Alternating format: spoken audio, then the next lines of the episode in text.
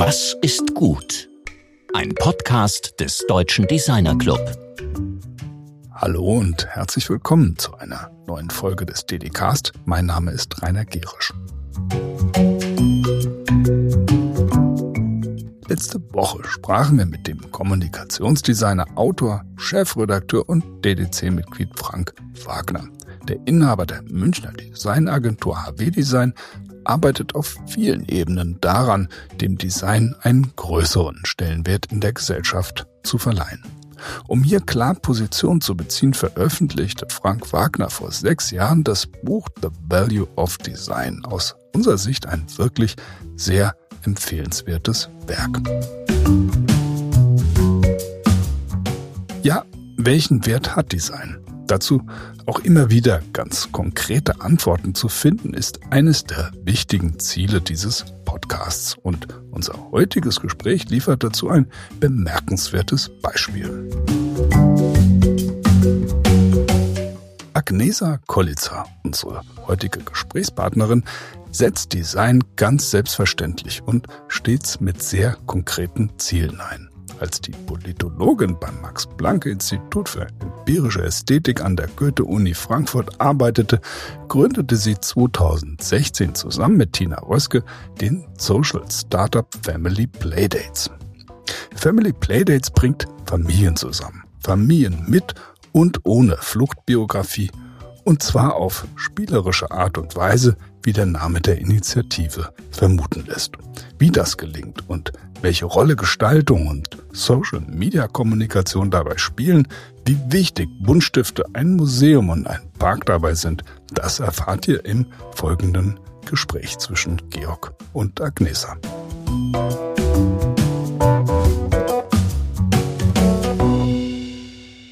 Wir sitzen heute hier im Studio wieder mit Corona-Abstand. Ja, es ist wieder soweit, aber es geht gerade noch. Daher, solange es geht, Studio. Heute ist Anisa Kolitzer zu Gast. Guten Tag, Anisa, wie geht's dir? Hallo Georg, gut, danke. Und dir? Ja, mir geht's auch gut. Ich bin froh, dass wir hier zusammen sitzen können, das mal nicht irgendwie remote ist. Ja, du bist Politologin, aber ganz offensichtlich sitzt du ja nicht in der Bibliothek oder in der Politikberatung, sondern du bist mit Kindern im Park unterwegs. Was macht ihr denn da? Ja, aktuell ja leider nicht ganz im Park, aber in den letzten Jahren waren wir ständig hier in ganz Frankfurt im Park, in Museen, in Ausstellungen, in der Experimenta und auch bei Familien zu Hause, sowie auch in anderen Räumen, zum Beispiel im Social Impact Lab, wo wir lange Zeit unser Coworking-Büro hatten.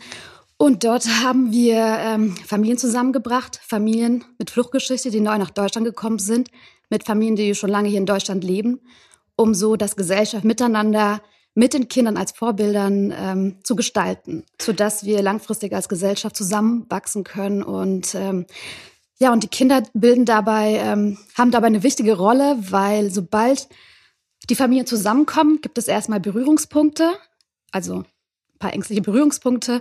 Es kommen Fragen wie, ja, äh, was soll ich denn sagen? Wie soll ich mich verhalten? Soll ich die Hand geben? Ähm, verstehen Sie Deutsch? Ähm, und dann sagen wir einfach, lass dich einfach drauf ein, vertraut der Situation, wie im Alltag auch. Und sobald dann die Kinder anfangen zu spielen, löst sich das Ganze, ja, weil man einfach sieht, wie einfach das sein kann wie einfach das aufeinander zugehen sein kann. Das ist ja, ihr habt ja dieses wunderbare Motto für ein echtes Miteinander, spielerisch und generationsübergreifend als Gesellschaft zusammenwachsen. Das ist ja das Motto, oder? Genau, ja. ja. Und was verbindest du ganz konkret damit, mit dem als Gesellschaft zusammenwachsen? Es geht darum, dass wir Brücken schlagen. Brücken schlagen zwischen Menschen, die sonst wahrscheinlich nicht zusammenkommen.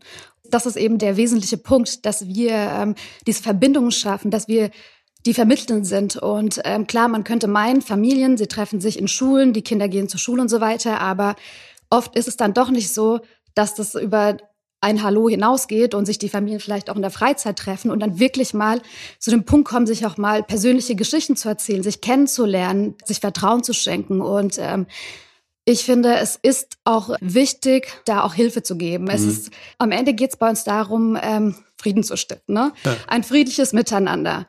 Und Frieden ist ein nie endender Prozess, ja. Und genauso wie zum Beispiel Krieg ein Konstrukt ist, ist Frieden ebenfalls ein Konstrukt. Und es geht darum, dass wir alle daran arbeiten, ja, dass wir möglichst gut miteinander zusammenleben können. Hm. Du hast die ganze Initiative ja zusammen mit einer Kollegin auf Basis deiner eigenen Fluchtbiografie gestartet. Also was, oder das ist ja der Hintergrund auch, ja. Ähm, was ist denn deine eigene Biografie? Das ist natürlich für uns auch interessant zu erfahren, wieso du überhaupt auf die Idee gekommen bist, das zu starten. Ja, Family Playdates habe ich zunächst als kleines Projekt mit meiner Mitgründerin Tina Röske gestartet. Tina Röske war in den USA, sie hatte dort einen Traumjob, konnte die Sprache, aber sie ist erst so nach zwei Jahren richtig angekommen, hatte dort auch dann Kleinkinder äh, mit ihrem Mann Emanuel, als sie dann wirklich vor Ort die ersten Playdates hatten. Also daher auch der englische Name, okay. der englische Begriff. Und dachte sich dann, ja, okay, sowas könnte man doch in Deutschland auch machen. Und zur gleichen Zeit saß ich damals noch in der Bibliothek und ähm, habe mir Gedanken gemacht über die ganzen Geflüchteten, die nach Deutschland gekommen sind, nach Frankfurt gekommen sind, mir überlegt, wie kann ich denn helfen? Und dann wurde ich auch mit meiner eigenen Biografie konfrontiert und habe mir dann gedacht, ja, wenn nicht ich mich jetzt dafür einsetze, mit meinen Erfahrungen, ich weiß ganz genau, was diese Kinder jetzt brauchen. Ich bin nämlich mit meinen Eltern, als sie sechs Jahre alt war, nach Deutschland gekommen, aus dem Kosovo und kenne daher so die Geschichte ne, als Kind, aber auch natürlich die Geschichte der Eltern, ja, die Schwierigkeiten, die damit verbunden sind und ähm, weiß auch, was uns damals geholfen hat und das war wirklich der Kontakt, möglichst viel Kontakt zu Einheimischen und vor allem auch äh, nicht nur, dass wir Kinder Kontakt hatten, sondern auch unsere Eltern, weil Kinder kommen auch sehr schnell in eine Mittlerrolle. Das heißt, sie lernen viel schneller die Sprache, sie schließen viel schneller Freundschaften in Schulen und Kindergärten und die Eltern hinken dann eigentlich eher hinterher und dann kommen die Kinder oft in eine Mittlerrolle und müssen quasi auch oft übersetzen, werden mitgenommen in Arztpraxen, um dort halt äh, vielleicht auch Diagnosen zu übersetzen, mit denen sie gar nicht konfrontiert werden sollten. Und da geht es eben darum, dass auch die Eltern möglichst schnell Kontakte finden, ja, und dann auch gleichzeitig mit den Kindern hier ankommen können. Du hast jetzt eben so ganz nebenbei äh, gesagt, Kinder lernen schneller Sprachen als Erwachsene. Das ist, glaube ich, ein ganz wichtiger Punkt auch. Und Du hast ja vermutlich in deiner eigenen Biografie auch die Sprache schneller gelernt als deine Eltern. Also was waren denn jetzt konkrete Situationen, wo du als Kind deinen Eltern helfen konntest? Also ich kann mich erstmal daran erinnern, dass ich, äh, also ich weiß gar nicht, ich kann mich an keine Situation erinnern, an denen ich keinen Satz verstanden habe. Ich habe das Gefühl, dass ich schon vom ersten Tag an eigentlich alles verstanden habe, was so gesagt wurde auch als das erste Mal unsere Nachbarin bei uns äh, im Wohnzimmer stand, äh, ich kann mich irgendwie noch an diese Worte erinnern. Und auch als ich das erste Mal nach ein paar Wochen zu meiner Mutter gerufen habe, guck mal hier zum Balkon noch, das ist ein Kieselstein. Ähm, und dann auch im Kindergarten. Ich war nur ein halbes Jahr im Kindergarten, bevor ich dann eingeschult wurde. Und ich weiß, dass ich im Kindergarten auch schon alles verstanden hatte. Und äh, natürlich war es dann so, dass ähm, ja, also dadurch, dass wir noch sehr jung waren, ähm, also meine Eltern waren noch sehr, sehr, sehr fleißig und haben abends die ganze Zeit nach der Arbeit äh, ganz viele Kassetten gehört, äh, Sprachkassetten und wir durften auch, äh, ja, also wir durften auch ab und zu Fernsehen und äh, aber auch einfach, um die Sprache halt auch zu lernen. Deine Eltern hatten ja, also bevor sie die, äh, den Gedanken zur Flucht ergriffen, ja auch eine eigene Karriere eben in deiner Heimat. Was ist denn dann passiert? Also ich meine, da gibt es ja einen Bruch und äh, dann kommen die hier an und was haben die hier gemacht? Also was haben sie für einen Ausbildungshintergrund und wie ist dieser Übergang gelungen?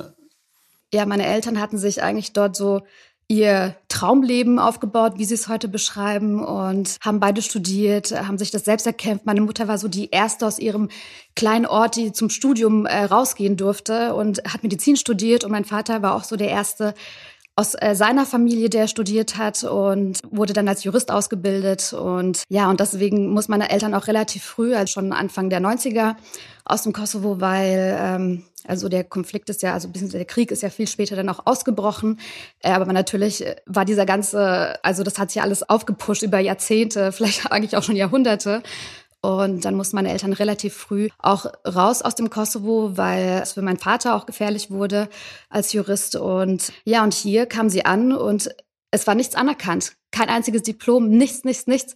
Sie mussten quasi bei Null anfangen und sich das alles aufbauen. Also komplett neu wieder sich einarbeiten, sich ihre Anerkennung holen. Und man verliert ja dadurch auch ein Stückchen Identität. Ne? Man, man baut sich ja was auf, man ist ja dann irgendwie jemand.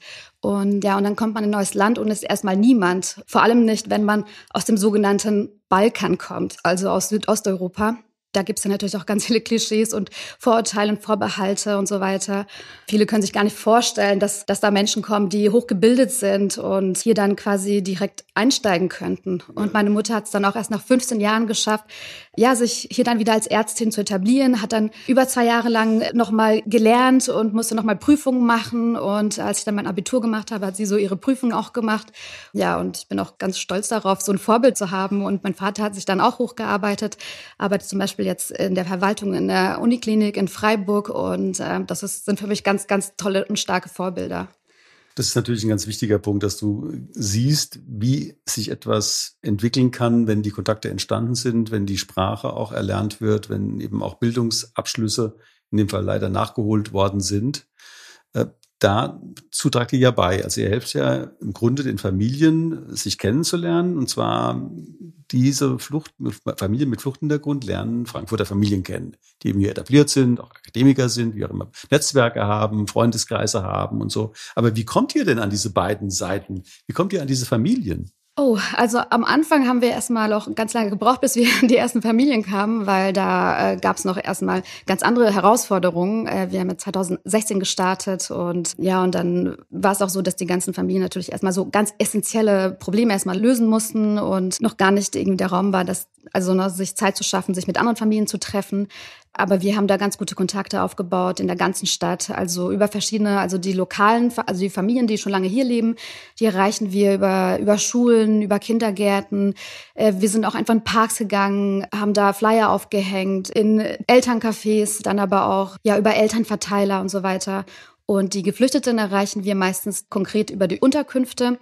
Da haben wir auch viele Kooperationen mit Wohlfahrtsverbänden und stehen dann in direkten Kontakt auch mit den Mitarbeitern vor Ort, die dann auch die Familien schon kennen und dann hat sich natürlich auch so eine Mundpropaganda herausentwickelt. Also wir haben auch ganz viele, vor allem bei den Geflüchteten, äh, in verschiedene Communities, die dann einfach, also wenn wir ein neues Programm starten, können wir einfach mal schnell eine WhatsApp schreiben. Hey, wir suchen wieder Familien. Kennt ihr noch Familien? Habt ihr äh, Bekannte, Freunde, Verwandte?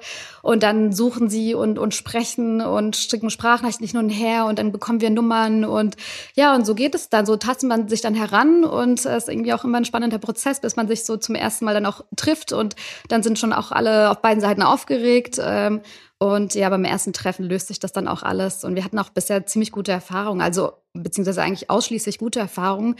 Es gab irgendwie, es, ist, es gab noch keinen einzigen Vorfall, den, den ich jetzt irgendwie erwähnen könnte, der irgendwie schiefgelaufen ist. Und natürlich ist die Erwartung nicht da, dass da jetzt eine lebenslange Freundschaft entstehen. Also die, die Wirkungstreppe ist da auf verschiedenen Ebenen. Ähm, das heißt, manchmal reicht es auch einfach, mit jemandem schon einen Kaffee zu trinken und schon mal einen Einblick in die Lebenswelt von dem anderen zu bekommen und einfach zu verstehen, hey, ähm, ja, ach so, so sieht es aus bei anderen Menschen, die vielleicht nicht diesen Lebensweg hatten wie ich. Du, du hast ja jetzt auf der einen Seite sagen wir, dein Politologiestudium im Hintergrund, also eine theoretische Ausbildung, andererseits eben auch die persönliche Erfahrung und diese praktischen Aspekte auch genannt im Umgang. Aber ihr habt ja auch ein Programm, da gibt es ja auch ein pädagogisches Programm, eine Idee, wie das genau gemacht werden soll. Also auf welcher Basis erarbeitet ihr denn eure Programme? Macht ihr das in Kreativworkshops oder wer arbeitet denn überhaupt mit an diesen Programmen? Und auf welcher Grundlage entscheidet ihr bestimmte Dinge zu machen? Weil ihr trefft ja die Leute nicht nur zum Kaffee trinken, da passiert ja auch was. Genau, also wir haben mittlerweile äh, ganze Gruppenformate entwickelt. Das sind dann Programme, bei denen ähm, zehn bis zwölf Familien teilnehmen, jeweils dann fünf bis sechs Tandems. Und das, die Familien treffen sich dann in Tandems zunächst und dann in Gruppentreffen. Und es gibt dann insgesamt innerhalb von ungefähr einem halben Jahr fünf Gruppentreffen. Das heißt, jede Familie hat einen Tandem und darüber hinaus eben diese vernetzenden Gruppentreffen, damit man auch quasi diese Gesellschaft so in, in einem größeren Ausmaß schon stattfinden lassen kann. Und diese ganzen Gruppentreffen sind verbunden mit Aktivitäten. Und diese Aktivitäten sind auch ganz elementar, weil sie auch mehr Teilhabe dann ermöglichen. Das heißt, ähm, je nach Förderung, je nach, nach Förderpartnern und je nach Idee veranstalten wir ganz verschiedene thematische Aspekte. Also wir bringen verschiedene thematische Aspekte rein. Das heißt, wir hatten schon so ein Gruppenformat mit dem Thema Kultur. Da hatten wir dann ganz viele Kooperationen auch hier mit Museen in Frankfurt, ähm, natürlich auch kinderspezifische Museen. Dann hatten wir ähm, das Thema Sport und Bewegung, zum Beispiel mit, mit Fraport, gefördert von Fraport. Da ging es dann darum, dass die Kinder und die Eltern äh, bewegungsfördernde, familienfreundliche Orte in Frankfurt zusammen kennengelernt haben oder aktuell haben wir das Programm Together for Nature. Da geht es darum, dass wir die Aktivitäten mit Natur und Umwelt verbinden. Das ist zum Beispiel von der Postcode-Lotterie gefördert. Und diese, diese Aktivitäten haben natürlich auch den Effekt, dass die Familien, also vor allem eben die Zugewanderten, auch einen Zugang bekommen zu verschiedenen, ja, zum kulturellen, zum sportlichen, zum, ja, zum öffentlichen Leben auch in der Stadt. Für uns im DDCast sind alle diese Punkte zentral. Also die Idee der des Zusammenhalts der Gesellschaft, die Idee der Integration anderer Kulturen, weil wir eben auch der Meinung sind, dass eben ein großer Reichtum von Vielfalt uns alle zusammen weiterbringt. Uns interessiert aber auch, wie es wirklich konkret gemacht wird. Deshalb fragte ich gerade, wie kommt ihr denn zu diesen Programmen? Also du hast jetzt auf meine Frage hin, wie macht ihr das? Hast du einen riesen äh, Blumenstrauß von Aktivitäten entfaltet? Aber ich frage jetzt nochmal ganz konkret nach, setzt ihr euch da zusammen an den Tisch?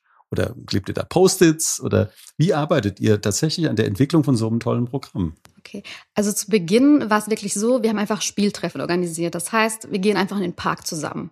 Und im Park kann man die verschiedenen Anlagen dort nutzen, die Spielplätze und so weiter. Und dann kam uns nach und nach eben ne, die Idee, dass wir uns da weiterentwickeln können und dass wir unsere Wirkung besser ausbauen können in andere Bereiche. Und dann ist es auch tatsächlich so, dass wir uns zusammensetzen, dass wir uns die Expertise auch reinholen. Also das heißt, wir haben auch Honorarkräfte. Wenn wir im Team diese Expertise nicht haben, dann holen wir uns, uns sie rein. Wir arbeiten dann direkt auch mit Theaterpädagoginnen zusammen. Äh, oder zum Beispiel Tina, ähm, sie ist auch Biologin. Sie, mit ihr haben wir dann zusammen die Natur- und Umweltprogramme auch konzipiert. Und das wird dann wirklich, also wir haben auch eine Wirkungstreppe. Wir haben da, wir wurden da auch gefördert vom Social Impact Lab zum Beispiel, hatten dann auch äh, mit, mit einem Unternehmen zur Wirkungsmessung das ausgearbeitet, äh, unsere Wirkungstreppe. Das ist auch ein sehr wichtiger Aspekt, den wir auch verfolgen. Also, dass wir auch möglichst unsere, unsere Ziele erreichen können und das dann auch messen. Und wir machen zum Beispiel auch am Ende der Programme, während der Programme auch Interviews und Beobachtungen und werten das Ganze dann auch aus. Du, du hast jetzt, das sind jetzt empirische Faktoren drin und das hat sicher auch was damit zu tun, dass du in einem Max-Planck-Institut gearbeitet hast. Was war ein Max-Planck-Institut? War das denn? Was hat es mit Empirie zu tun? Also das war das Max-Planck-Institut für empirische Ästhetik. Äh, Tina war dort Mitarbeiterin und dort hat sie sich dann die erste Förderung für Family Playdates geholt, weil die Max-Planck-Gesellschaft 2016 Gelder ausgeschüttet hat an alle Institute in ganz Deutschland und im Rahmen der People for People-Initiative. Dort konnten sich dann Mitarbeitende bewerben mit, mit einer Idee, um, um den Geflüchteten zu helfen. Und äh, genau, und Tina hat das dann damals eingereicht und so kam eben der Kontakt dann zum Max-Planck-Institut für empirische Ästhetik und wir saßen dann dort auch also Tina hatte dort ihren wissenschaftlichen Job und ich habe dann an Family Playdates gearbeitet. An sich hat ja nichts zu tun mit anderen Themen, aber ich war natürlich in der Pause das Highlight, weil ich mal auch andere Themen reinbringen konnte. Und äh, ja, das ist auch der Start von Family Playdates. Erstmal als Projekt. Du hast ja jetzt schon einige also Würdigungen, Auszeichnungen, eben auch Förderungen genannt. Ihr seid ja unter anderem eben auch von der Bundeskanzlerin ausgezeichnet worden, was natürlich eine besonders hohe Ehre ist. Aber mit Auszeichnungen allein kann man so ein Projekt ja nicht finanzieren. Also du bist ja auch Social Entrepreneur, also sozusagen als Unternehmerin in diesem sozialen Innovationskontext unterwegs. Wie funktioniert denn das, was ihr macht, auf der finanziellen Ebene? Wie geht das überhaupt? Äh, das ist eine ganz wichtige Frage natürlich, weil wir natürlich auch den Anspruch und das Ziel haben, professionell auch agieren zu können, ähm, nachhaltig uns als Organisation aufzubauen, damit wir möglichst langfristig auch eine Wirkung haben. Und deswegen ist es sehr wichtig, sich eben eine Finanzierung aufzubauen, die aktuell bei uns über verschiedene Wege funktioniert. Also über Unternehmenskooperationen, Unternehmensspenden, dann aber auch über kommunale Fördermittel, Stiftungsfördermittel. Aktuell ähm, reichen wir gerade noch einen Antrag ein für das Hessische Ministerium für Soziales und Integration und arbeiten uns so immer weiter. Also ihr müsst ja immer wieder neue Anträge stellen. Heißt genau, wir müssten, ja, wir müssen immer wieder neue Anträge stellen und das ähm, beinhaltet auch oder zieht mit sich nach, dass wir natürlich auch die Programme immer wieder anpassen müssen. Ja, es gibt auch große Herausforderungen, vor allem für Organisationen, die sich auch neu gründen, weil wenn du noch keinen Namen hast, bekommst du noch keine große Förderung. Ja, also eine große Förderung wäre jetzt mal eine Dreijahresförderung oder vielleicht eine Fünfjahresförderung. Dann fängt man an mit kleinen Förderungen, aber irgendwann ist man dann reif genug für die großen Förderungen. Nur ist das Projekt dann nicht mehr neu und alle haben den Anspruch und möchten immer was Neues haben. Ja, sie möchten was Neues fördern, in ein innovatives neues Projekt sich auf die Fahne schreiben können. Deswegen ist Anschlussfinanzierung eine ziemlich große Herausforderung in der ganzen Branche. Und daraus, also nicht nur daraus, sondern ähm, es hat sich eben diese, diese ganze Social Entrepreneurship-Szene hat nämlich den Anspruch, möglichst unabhängig zu werden. Das heißt, eigene finanzielle Wege aufzubauen, die jetzt nicht unbedingt abhängig sind von irgendwelchen Fördermittelgebern, sondern äh, wo man sich als Organisation ein Geschäftsmodell aufbaut, das natürlich trotzdem äh, die sozialen Ziele natürlich in sich trägt, was natürlich auch sehr schwierig ist. Aber wir haben zum Beispiel dann ein Matchmemory, ein Memory-Spiel entwickelt, bei dem ähm, wir Vielfalt ins Kinderzimmer bringen. Damit können wir dann schon Kinder erreichen zum Thema Vielfalt. Auf den Matchmemory-Karten sind Familien in ganz unterschiedlichen unterschiedlichen Konstellationen abgebildet, ähm, sodass Kinder quasi schon früh mit dem Thema Vielfalt in, in Berührung kommen und zwar positiv.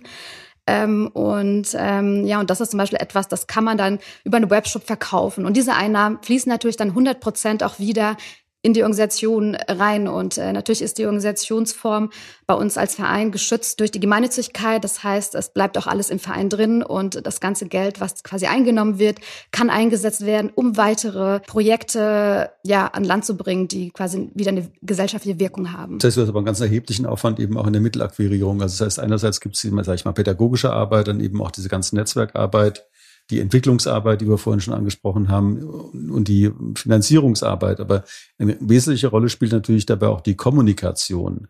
Also wie, wie kommuniziert ihr denn mit den jeweiligen Zielgruppen? Ich habe jetzt schon mehrere Zielgruppen rausgehört. Einmal die Familien selbst, dann verschiedene Institutionen, Organisationen, städtische äh, Einrichtungen, Fördermittelgeber. Also wie funktioniert eure Kommunikation an der Stelle? Das ist ja hochkomplex. Ja, also ich meine, da braucht man natürlich auch irgendwann die Erfahrung, um das auch richtig einschätzen zu können, um auch das richtig framen zu können und das richtig rüberbringen zu können. Und ich meine, klar, die Zielgruppe, also meinst du jetzt die Kommunikation quasi? Mit den Zielgruppen, also wie, wie kommt ihr an die Leute ran und wie kommt, also über welche Wege kommuniziert ihr? Ja, ich meine, wir sind ja noch recht überschaubar, regional ähm, aktiv. Da geht natürlich auch vieles. Ähm, also wir haben natürlich Social-Media-Kanäle, klar, über Instagram natürlich. Das bauen wir auch auf. Da sitzen gerade jetzt auch zwei dran, die das wirklich ganz viel Herzblut reinstecken. Und ansonsten Klar, natürlich ähm, über, also wir sind, machen es auch immer wieder sichtbar, ne? Also in, indem wir von Anfang an immer auch mitgemacht haben bei allen möglichen Pitches, die so in der Stadt stattgefunden haben. Äh, wir, ich hatte zum Beispiel auch, ähm, oder wir hatten das Hessen Ideenstipendium, da waren auch ganz andere Startups drin, also ganz klassische Startups. Und wir haben so auch immer versucht, auch immer mit ganz verschiedenen Akteuren in Kontakt zu kommen, weil es auch wichtig ist, sich da auch so weiterzuentwickeln und mitzuentwickeln und auch das sichtbar zu machen, auch so die Herausforderungen zum Beispiel für ein soziales Startup haben auch über Veranstaltungen Netzwerke aufgebaut, also wirklich auch ne, in Kommunikation quasi äh, von Face to Face vor Ort, äh, weil das am Ende doch das Wichtigste ist, dass man die Leute kennt und sie einen auch kennen und äh, man dadurch dann natürlich auch mehr Vertrauen hat. Das finde ich auch einen sehr wichtigen Hinweis, dass die Kommunikation letztlich Face to Face am effizientesten ist. Also wir sitzen uns ja glücklicherweise jetzt auch face to face gegenüber und nicht über einen Online-Kanal. Äh, das heißt also, diese Art und Weise mit Leuten reden zu können, aber sich auch im Grunde auf deren Fachsprachen einzulassen, ist ja so ein Thema. Also du musst ja im Grunde verstehen, mit welchen Begriffen du bei denen was auslöst. Das ist ja auch ein Lernprozess, oder? Äh, auf jeden Fall ein riesiger Lernprozess, ähm, vor allem auch in diesem ganzen sozialunternehmerischen Bereich. Da passiert ja auch gerade super viel. Ich bin da zum Beispiel auch im Regionalteam vom Social Entrepreneurship Netzwerk Deutschlands. Ähm, das ist so quasi der Verband für Sozialunternehmerinnen hier in Deutschland seit über vier Jahren.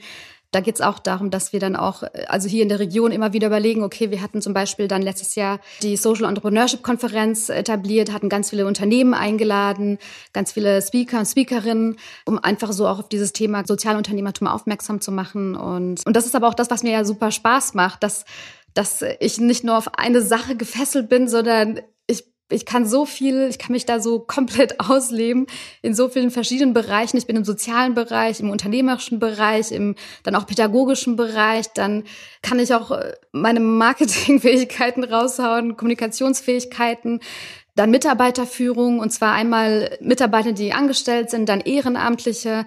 Also da bin ich super dankbar, dass, dass ich etwas hab, was so, also dass mein Job auch so vielfältig ist und das hätte ich mir, also ja, hätte ich mir vor ein paar Jahren auch nicht ähm, erträumen lassen, dass, dass ich sowas machen kann und das möglich wird. Und ich hatte auch nie vor zu gründen, das war mir ganz fern. Das hat sich einfach etabliert, entwickelt. Also ich bin da einfach hineingewachsen. Ich bin irgendwie wie so, wie in so einen Brunnen gefallen und musste mich dann so durch, äh, ja, so wieder da rausarbeiten und ähm, was natürlich super viel Spaß gemacht hat. Aber natürlich ist so eine Gründung auch super anstrengend und mit ganz vielen Herausforderungen verbunden, weil wenn man jetzt so ein klassisches Produkt hat, ne, so, so ein klassisches Unternehmen, das ist meistens ziemlich klar, man hat quasi einen Kunden, das Geschäftsmodell ist linear und das kann man sich dann schön aufbauen und entweder funktioniert es oder funktioniert es nicht. Und in so einem Sozialunternehmen ist es eben so, dass, dass die Kunden, also die Zielgruppe, das ist, ist ja nicht der zahlende, der zahlende Punkt, ne? sondern man muss sich quasi eine, eine Brücke bauen oder irgendwie das anders machen. Also man braucht noch eine dritte Partie, die dann quasi das Geld reinbringt. Und dann solche Geschäftsmodelle quasi aufzubauen, ist einfach super komplex. Wie langfristig kannst du den planen? Ich meine, du hast ja vorhin darüber gesprochen, dass es eben immer wieder neue Mittel generiert werden müssen, dass im Grunde Anforderungen bestehen, dass es immer wieder neu sein muss, obwohl es eigentlich die ganze Zeit dasselbe ist. Äh, hast du denn, wenn man jetzt einen Planungshorizont betrachtet. Äh, in einem Businessplan oder wo auch immer ihr das niederlegt, wie weit kannst du denn planen? Also drei Monate, drei Jahre oder wo irgendwo dazwischen? also, also bis, bis nächstes Jahr auf jeden Fall. Und dann äh, schauen wir mal. Wir hatten auch, also 2020 sollte eigentlich, war auch als unser, war als unser großes Wachstumsjahr geplant. Ähm, ging natürlich dann nicht so gut, weil ähm, ja die, weil die Corona-Pandemie äh, quasi so das Anti-Konzept von unserem Konzept ist es ist bei vielen Organisationen ist es eben der Fall, dass, dass die Planung leider sehr kurzfristig ist, auch wenn man da so in den Social Entrepreneurship Monitor schaut, der jährlich herausgegeben wird, unter anderem von Cent auch, da sieht man auch, dass die meisten nicht so langfristig planen können. Mhm. Ich habe jetzt das, die genaue Zahl nicht im Kopf, aber das ist relativ kurzfristig. Also das Interessante an der Geschichte ist, dass ihr ja sehr stark auf, natürlich, ihr arbeitet ja in einem großen gesellschaftlichen Rahmen, ihr seid aber auch von den politischen oder eben auch organisationalen oder Finanzierungsrahmenbedingungen sehr abhängig, also dem Erfolg eures Konzeptes. Was würdest du denn von der neuen Bundesregierung wünschen, welche Rahmenbedingungen sich auf der politischen Ebene zunächst mal ändern könnten oder sollten? Also zunächst einmal viel mehr Gründungsinkubatoren für Sozialunternehmende, weil ich meine, es gibt ja für klassische Unternehmen gibt es ja ganz viele Inkubatoren, ne? so Gründungsprogramme. Und wir hatten Glück, dass es das Social Impact Lab gab und das gibt es auch noch nicht so lange. Wir hatten da direkt Glück, sonst ein paar Jahre vorher hätte es, also ohne das Social Impact Lab zum Beispiel, hätte es uns nicht gegeben. Und jetzt haben sich ein paar etabliert, zum Beispiel auch in Hessen der Sozialinnovator. Und da wünsche ich mir, dass das auch in anderen Bundesländern natürlich ähm, mehr gibt. Das heißt, dass man ganz konkret Gründungsberatung bekommt bekommt. Also ne, so Rechtsberatung, Steuerberatung, dann auch ganz konkret äh, ganz viele Workshops zu verschiedenen Themen, die man in der Gründung braucht. Also auch Geschäftsmodellentwicklung, äh, Marketing, Kommunikation. Und natürlich ist dann der nächste Punkt, dass es mehr Fördermittel gibt, größere Fördersummen auch und dass diese Anschlussfinanzierung auch möglich wird. Also dass das keine Barriere ist, sondern es eher heißt, hey, ihr habt schon ein Projekt, das vielleicht drei Jahre gut läuft, perfekt, ja, wenn das noch passt, wenn, wenn, wenn der Bedarf noch da ist, dann, dann fördern wir es sehr gerne. Mhm. Das heißt, das Projekt ist gar nicht unbedingt sozusagen die Anschubfinanzierung, sondern dann die Folgefinanzierung, nachdem erstmal so ein Ding in Gang ja, gekommen genau. ist. Ähm, ja, das ist ja ein ähnliches Problem, was eben auch andere ja. Startups haben, also mit der, der Serie B-Finanzierung zum Beispiel. Mhm. Also wenn man jetzt irgendwie Startups betrachtet, die dann Anfang so eine Seed-Finanzierung haben oder vielleicht mal ein Business Angel haben und dann hört es aber auch auf nach den ersten paar 10.000 Euro. Aber ihr habt es genau ja immerhin so. geschafft, jetzt schon einen längeren Zeitraum äh, da zu sein und ihr habt es auch geschafft, euch zu etablieren, äh, eben innerhalb der städtischen Gesellschaft hier auf jeden Fall als sehr wahrnehmbar auch zu etablieren. Das, was mich daran eben auch unter Designgesichtspunkten interessiert, ist eben wirklich dieses ähm, mal, iterative Entwickeln von etwas aus nichts. Mhm. Also ihr habt am Anfang nichts gehabt, einen Impuls, eine Idee, die irgendwo auch aus dieser, aus diesem Amerika-Aufenthalt von einer Kollegin kam. Und aus diesem Nichts heraus habt ihr jetzt etwas geschaffen, was einfach als Struktur da ist, auf das sich sehr viele Leute beziehen, wo schon hunderte von Leuten mit in Kontakt gekommen sind, oder? Ja, auf jeden Fall, ja. Ja, also ich meine, am Anfang gab es auch nicht so einen konkreten Plan. Es ist äh, aus sich herausgewachsen, ähm, ziemlich organisch auch und dann natürlich aber auch konstruiert. Ne? Also mit je mehr Erfahrung hinzukommt, desto mehr Konstruktion ist dann natürlich auch da drin und es braucht auch diese Planung dann am Ende. Aber im Prinzip ist es schon sehr Lean Startup mäßig. Also probieren, testen, verwerfen, dann nochmal neu probieren und schauen, ob es klappt oder nicht. Wir haben zum Beispiel auch ein Konzept entwickelt über das Corporate Volunteering. Da haben wir mit Unternehmen zusammengearbeitet und haben quasi die Mitarbeitenden als Familien integriert als äh, lokale Familien. Ne? Und die Unternehmen konnten das natürlich im Rahmen ihrer CSR-Projekte quasi auch dann einbringen und uns dann damit auch äh, fördern. Und wenn du jetzt über die politische Ebene redest, also redet ihr mit Politik oder gibt es eine Schnittstelle, wo ihr mit Politik zu tun habt? Also jetzt, ich meine, es gibt die Verwaltungsschnittstellen, klar, Aber werdet ihr wahrgenommen von der Politik? Ähm, ja, also wir haben uns bei allen Parteien hier vorgestellt. Also die, die äh, den Termin wahrgenommen haben und haben ganz konkret gezeigt, was wir machen, was wir der Stadt bieten. Und ähm, ja, und wenn Sie möchten, können Sie uns unterstützen. Also der Aufruf gilt immer noch. Ja, ich habe gehört, ihr plant auch noch eine Neugründung. Was ist denn das? Äh, ja, da arbeiten wir eigentlich schon, schon sehr lange dran. Und zwar geht es darum, dass wir uns ein ganz neues Dach aufbauen. Und der Name ist eigentlich auch schon Programm Grow Together Germany. Oh, Grow Together Germany. Ja, das klingt gut. Ja, und da wird auch dieser Aspekt der Kommunikation natürlich auch wichtig, weil wir uns ganz bewusst für, für so einen Aufruf im Namen schon entscheiden, ne? weil es ist ein Aufruf, hey, lasst uns gemeinsam als Gesellschaft zusammenwachsen, lasst uns, äh, wir, wir sind hier in der kurzen Zeit auf dieser, auf dieser Welt, ja, lasst uns einfach schauen, wie wir es uns am gemütlichsten machen, alle zusammen, wie wir, ja, wie wir unser, unsere, unsere Welt einfach so gestalten können, dass sich einfach jeder wohlfühlt. Warum denn nicht? Gut, dann kommen wir hier auch zu, zu der Abschlussfrage, zu der berühmten bei uns, nämlich dieser blanken Frage, was ist gut?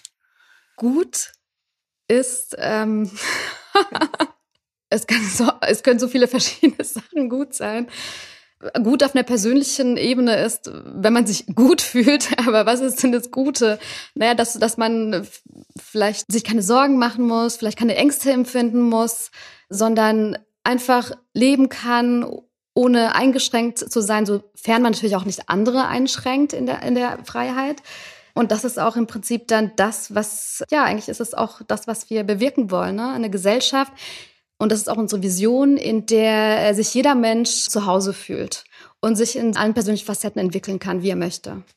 Ja, vielen Dank, Anjesa. Das war ein tolles Gespräch. Du hast mich auf jeden Fall mitgenommen. Ich habe sehr viel gelernt. Ich glaube auch, dass es für die Hörerinnen und Hörer wirklich äh, sehr aufschlussreich war, sehr informationshaltig und ich hoffe, dass ihr da gerade mit euren Finanzierungen eben zukünftig ein bisschen leichteres Spiel haben werdet. Super, vielen Dank, Georg. Ja, tschüss. Tschüss.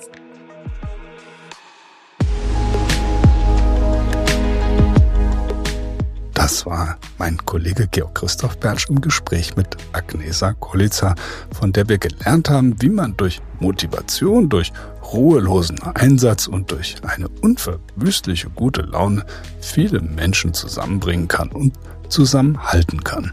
Das nennt man gesellschaftlichen Zusammenhalt schaffen. Nächste Woche sprechen wir mit Professor Dr. Clement Tuckner, dem neuen Generaldirektor der weltweit tätigen Senckenberg Gesellschaft für Naturforschung.